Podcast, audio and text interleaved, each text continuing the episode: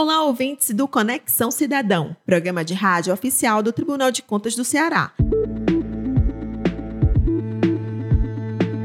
Meu nome é Carolina Madeira e estou acompanhada pelo meu colega Dimitri Lima. Olá, Carol. Olá, ouvintes. Olha, no programa de hoje vamos conversar sobre as ações de fiscalização do tribunal. Para ser bem específico, Carol, a gente vai conversar sobre o trabalho de controle e o acompanhamento dos processos de concessão de serviços e de parcerias público-privadas. Esse assunto é relevante porque nem sempre os serviços públicos são oferecidos diretamente pelos governos. É bastante comum o uso de concessões. Quando o governo firma um contrato com uma empresa privada para que essa passe a executar um serviço público, e geralmente essa empresa é remunerada por meio de tarifas pagas pelas pessoas. São exemplos de concessões a gestão de rodovias de aeroportos ou então a coleta de lixo. Eu acho importante explicar para você que está nos ouvindo que enquanto nas privatizações ocorre uma venda definitiva de uma empresa ou ativo público, já as concessões ocorrem por um período determinado por por contrato. Outro instrumento utilizado é a PPP, a parceria público-privada, uma modalidade de contrato também entre o governo e as empresas privadas, para a realização de investimentos de alta complexidade ou que envolvam muito tempo para se concretizar, como obras em saneamento, energia ou transporte. Para entender como o Tribunal de Contas atua na execução desses atos, que necessitam da realização de licitação e do respeito a uma série de normas, o Conexão Cidadão recebe aqui o secretário executivo de fiscalização, Marcel Oliveira. Marcel Oliveira é engenheiro civil com mestrado em economia e também é membro do Comitê Técnico de Concessões PPPs e Privatizações dos Tribunais de Contas do Instituto Rui Barbosa. Então não sai daí, logo depois da vinheta conversamos com Marcel Oliveira.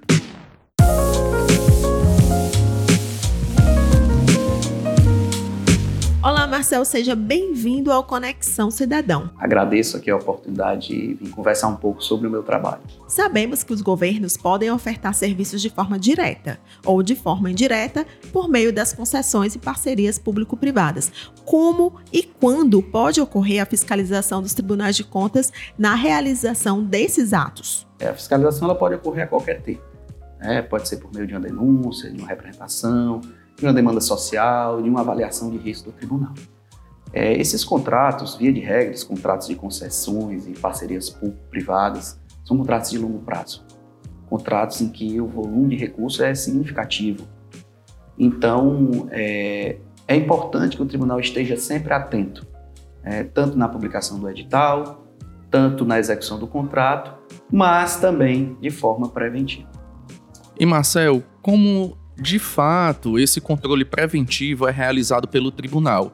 Ah, e também quais são os desafios em desenvolver esse trabalho de fiscalização? É, o, é, o desafio é que são várias temáticas, temáticas relevantes, importantes. Não? Você tem ali saneamento básico, você tem uma usina de salização, você tem transporte é, coletivo, você tem pedágio de rodovias. Então, você tem um, uma diversidade de temas, são projetos que são estruturados durante muito tempo, e o tribunal nem sempre é um ator que possui meses para estar avaliando um projeto desse.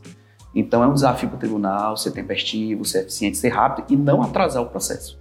Então as atuações do tribunal devem ser precisas, devem ser bem planejadas e não prejudicar o projeto de jeito nenhum. Já é um projeto bem complexo e sempre muito importante para a população. E Marcel, o que o Tribunal de Contas tem feito para desenvolver sua atuação? Ah, o tribunal já, já vem amadurecendo há bastante tempo, porque imagine, é um contrato depois de assinado, é um contrato em que o privado tem que entrar com um significativo aporte privado dele, por meio de financiamento, por meio de caixa, mas a empresa ela tem que aportar né, para poder ser ressarcida ao longo dos anos por meios de receitas próprias da parceria ou por meio de uma receita acessória ou por meio de um aporte público. Mas depois que essas relações estão consolidadas, é, é muito mais difícil para o controle externo atuar. Então, o tribunal olha um pouco, tenta antever esses problemas, editou uma instrução normativa em 2018, a instrução normativa número 2, que busca o quê? Que o tribunal faça uma análise do edital, né, de forma a alertar possíveis problemas. né? recomenda também melhorias no edital. E o objetivo dessa atuação é mitigar erros no futuro.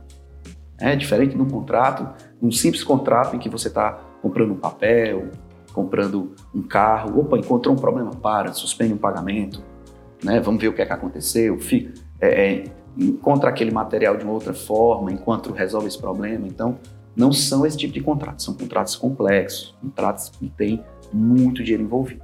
Então, é importante o tribunal preventivamente autuar e diminuir o número de problemas. Então, Marcel, a gente entende que, claro, o intuito é evitar possíveis prejuízos para a gestão pública e, consequentemente, para a sociedade. Mas vamos lá. Qual é o limite de atuação dos tribunais de contas de um contrato que ainda será firmado? É o, o, o Tribunal de Contas do Estado do Ceará, ele quando atua preventivamente em parcerias público-privadas nos termos da instituição normativa, ele adota uma linha de recomendação uma linha de alertar, né, uma linha de dar ciência. Então, imagine lá, o tribunal analisa um edital é, e diz, olha, é, cuidado, cuidado que teremos problemas se assim continuar. Em grande maioria dos casos, os, os gestores têm corrigido os editais, acompanhando é, o que o tribunal está alertando. E no caso do edital ser publicado, ele será monitorado e o tribunal avaliará as consequências de uma correção ou não correção. Né? Mas tem funcionado muito bem e, e, e tem evitado muitos problemas, né? E até o, o, o, análise dos gestores é que é um, um, instrumento que o tribunal tem dado bastante segurança técnica e jurídica para um edital de concessão. Marcel, muito obrigada pela sua participação e das informações feitas. A gente sabe que esse tema é complexo e, ao mesmo tempo, é uma oportunidade para explicar às pessoas a relevância do trabalho do Tribunal de Contas. Exatamente, viu, Carol? Por isso, trazer pessoas como o Marcel aqui no programa ajuda toda a população a entender como esses contratos são firmados e como é que é feito esse controle pelo próprio tribunal. É, contem, contem sempre com a gente. Ficamos agora com a nossa colega Viviane Gonçalves, com notícias direto da redação.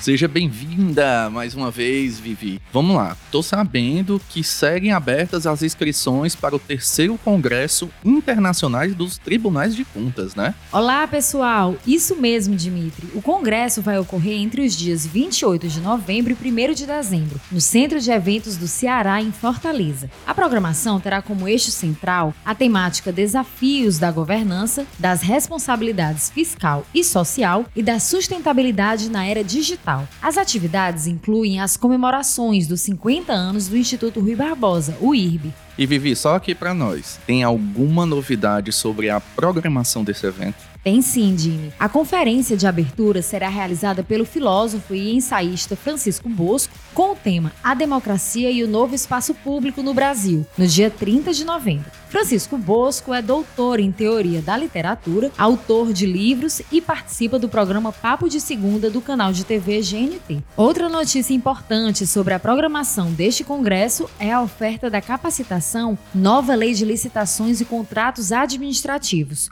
O curso será ministrado pelo professor e advogado Rony Charles Lopes de Torres no dia 28 de novembro. Eu estava anotando tudo aqui, viu, Vivi? Mas eu quero saber onde é que eu posso conseguir mais informações e também sobre as inscrições, porque eu não me inscrevi ainda. Basta acessar o site citc2023.com.br. O terceiro Congresso Internacional dos Tribunais de Contas é promovido pela Atricom, em conjunto com o Instituto Rui Barbosa, TCS Ará, Abracom, Audicom e CNPTC, além do apoio de outros parceiros. Termino por aqui e até a próxima. Até, Vivi.